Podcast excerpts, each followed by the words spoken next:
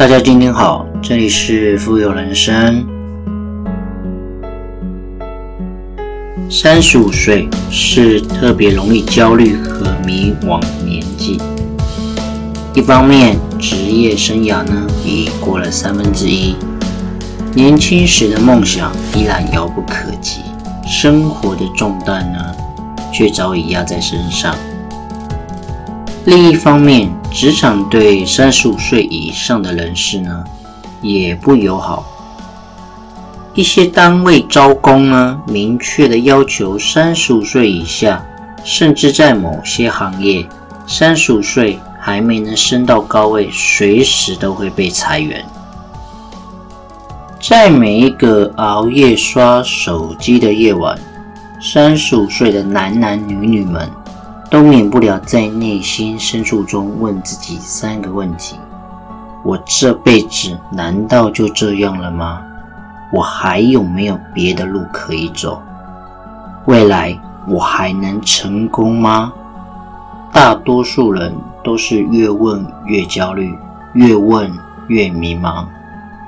别灰心，今天就一起来看一看那些叱咤风云的大咖们，三十五岁的时候都在干嘛？首先，第一位任正非，身价在二零二零年呢，来到了十三亿美金之多，相当于台币呢。约略抓五百亿的身价资产。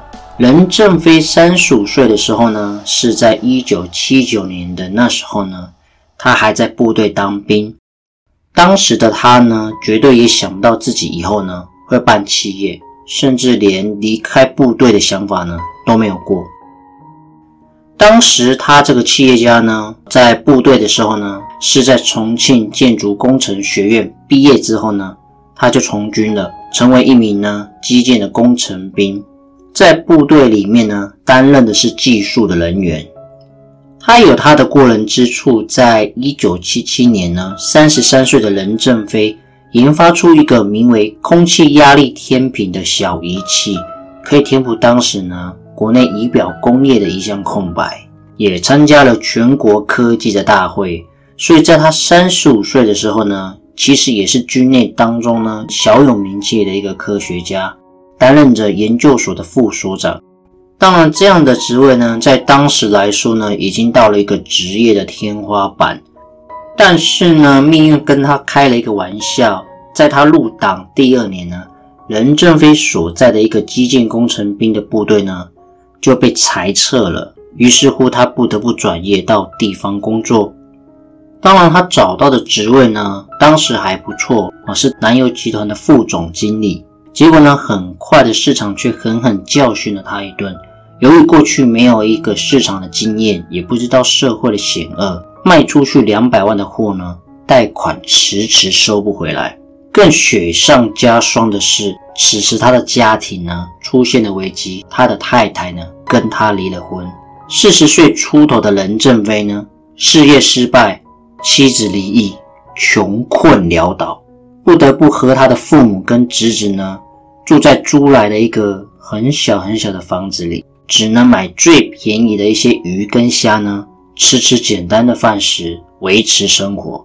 在走投无路之下呢，任正非不得已呢走上了开公司的这条路。当时他们内地深圳的规定，开办公司呢最少要准备两万元哦人民币的一个注册资金。他只好东凑西借，终于凑到了一点钱，注册了第一家公司。这家公司呢，就是我们现在华为的由来。当然，经历过早期呢卖一些减肥药、墓碑等乱七八糟的商品之后呢，任正非终于找到一个好的产品——交换机。他从代理这种产品开始呢，到几年之后呢，自主研发。终于在通讯行立足了脚。此后，他历时三十二年，一步一步千辛万苦的把华为做到今天这个地步。听到这边，非常非常的励志。一个妻子离异，加上自己穷困潦倒，只好跟父母窝在一起住，吃着简单的饭菜。最后呢，不得不注册公司，开办企业，成为现在身价五百亿新台币的一个企业家。第二位董明珠。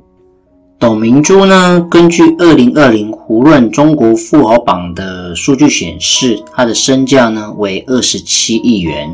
当然，在全球富豪榜中呢，并未上榜，但是呢，他的身价呢，主要是格力集团的股份，确实也是非常非常厉害。近三年呢，通过分红的收入呢，也超过两亿元。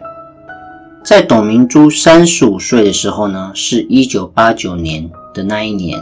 当时呢，他还在南京的一家化工研究所当一个行政的人员。当时呢，还是一个单亲的妈妈。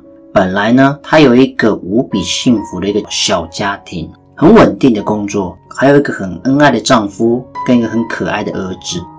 但是命运呢，也是跟她开了一个玩笑。在她三十岁的那一年，她的先生呢因病去世。留下了他带着一个两岁的儿子，很困难的度过每一天。孩子没有人照顾的时候呢，董明珠只能带着他去上班。每天早上抱着他走路，要走半个多小时呢，才到公司。中午再抱回家，简单做一些饭菜。吃完饭之后呢，再抱回家。晚上下班再抱回来。每天这样子来回的奔波，风雨无阻。这一抱呢，就是一年多，直到小孩上了幼稚园呢，才稍微轻松了一点点。当然，由于非常害怕重新组织家庭呢，对小孩的成长不利，因此他一直没有重新再嫁。三十五岁这一年呢，他的小孩呢已经上小学，可以不用天天呢跟在身边照顾了。而这时候，董明珠呢也在研究所工作了几十年，他心里想，也许我可以换一种生活试试。于是隔年，他毅然的把孩子呢交给外婆来照顾，自己辞职下海到广东呢去找份工作，重新打工。他先是在内地深圳一家化工企业呢继续做行政的人员，后来在一个偶然之下呢跑到了珠海玩，一见之下呢就爱上了这个小城市，便跑到珠海呢重新找工作。当然，珠海的工作机会是比深圳要来的少，所以要找到对的工作呢，确实不容易。董明珠只好寻找其他一些机会。当然，最后辗转呢，进入一家亏损的一个空调小工厂当 sales，当销售人员。当然，董明珠呢，她从未做过销售，但是当时没有更好的选择，只好接受了。也从那开始，一代传奇呢，就此展开。在度过最惶恐跟艰难之后呢，董明珠很快的凭借她自己的坚强、勇敢、用心，成为呢这家公司里面的销售王牌。一个人的销售额呢，达到了全公司的八分之一量。后来呢，董明珠成为全中国最会卖空调的人，被称为营销女皇。在之后呢，董明珠她回到工厂的一个总部工作。从经营部长开始做起，一步步、一步步的成为格力电器的董事长。我们可以看看今天的董明珠呢，她是非常果断的一个人，手握着世界五百强企业的大权。你还能够想到三十五岁的董明珠呢，曾经是那样一个气质温柔婉约，每天呢围着孩子打转的行政办公人员吗？其实这个概念就是为母则强。当你人呢处在一个很困境的困难之下呢，永远都不要往外求，永远往自己的内心去求。你很努力的，他一步一步的呢往上爬。为什么？他没有失败的权利，他必须要养家，他必须要活口。重点是他凭着一股不服输的气，因此呢翻天覆地呢，成为现在这样子一个成就，身价二十七亿的一个女企业家、女强人。我非常的佩服大家，如果呃有空呢，可以去上网查一下，对比一下他以前跟现在的照片呢。确实以前呢看起来是温柔婉约，现在呢看起来是非常有气势的一个强人。第三，马云在二零二零年呢，身家来到了五百一十三亿美金资产的身价。我想马云的故事呢，大家应该都很熟悉，在这边呢，我也简单的分享。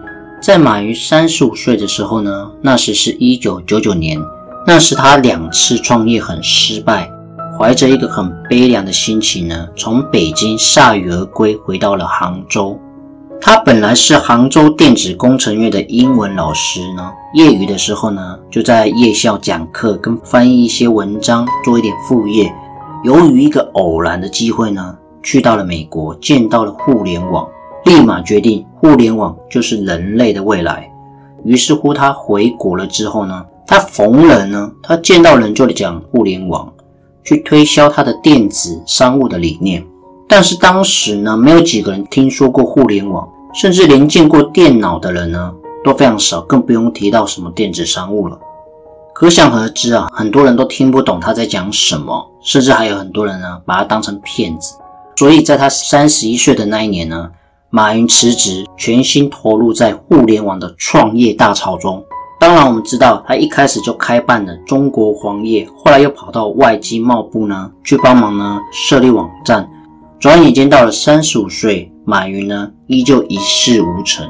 在那一年呢，在春节初五的时候呢，号召了一群人在内地杭州的湖畔花园小区呢开了个会，很澎湃激昂的呢讲了两个小时，那就是我们所称的十八罗汉大会。因为总计有十八个人，也就是在那时候呢，阿里巴巴呢正式诞生的开始。在那一年呢，马云招揽了蔡崇信，认识孙正义，先后拿到了高盛跟软银共计两千五百万美金的投资。此后的阿里的发展，我想大家很清楚，已经成为一代传奇了。到今天，阿里巴巴已经成为中国电子商务的代名词，市值高达七千亿美金，是中国排名第一的互联网企业。它的起步。就是马云的三十五岁。第四位雷军，小米的创办人，在二零二零，他的身价来到了两百二十亿美金，相当于六千亿的身家资产。雷军呢，在他三十五岁的时候呢，是在二零零四年的时候呢，他处在一个纠结当中。雷军呢，是年少有名，二十八岁呢，就成为金山软件的总经理。并成立了一个卓越网，是国内 IT 圈呢非常大佬级别的一个人物。此时呢，马云那时候还在潘家园窝着，还在古岛商务部的国富通公司。而马化腾呢，那时候还在润讯公司呢，当着一个主管，人称小马，但是没有后面没有哥。李彦宏呢，那时候还在戏谷种菜。而雷军入行的时间呢是很早的，他的平台很好，他的能力级别呢非常的出众，做事也也非常的拼命，而且有一大群的的人呢跟随他。但是不知道为什么他的事业呢总是不温不热，火不起来。直到他三十五岁的时候呢，后起之秀马云、马化腾、李彦宏的事业呢都已经远远超过了他，而他连续带领金山四次呢冲击上市呢。都没有成功。当然，好在卓越网呢踩中了互联网兴起的风口。它从电脑资讯跟软件下载起家，后来转型成电子做商务的部分。但是呢，他想要卓越的继续做大，但需要不断的烧钱，已经觉得有点吃不消了。最终在三十五岁的时候呢，他把卓越网呢卖给了亚马逊，作价呢七千五百万美金。有了这笔钱呢，他开始做了风险投资。他投的个项目呢是拉卡拉，从此之后呢一发不可收拾，又陆陆续续投了成品、小鹏、猎豹、UC 浏览器，成为著名的投资人。此时呢，他也确实常常反省自己前半生为什么把自己搞得这么的累，总是呢每天早起却总是晚归。思考的结果，他认为自己没有顺势而为。因此，他决定人生下半场，他要做个在风口放风筝的事，并说出了一句名言：“我呢，要站在风口上，连猪都会飞上天。”于是乎，有了小米的诞生，横空出世。那年是二零一零年，雷军呢四十一岁。七年之后呢，小米成为人类商业史中最快营收过千亿的公司。当然，也很快的进入世界五百强的公司。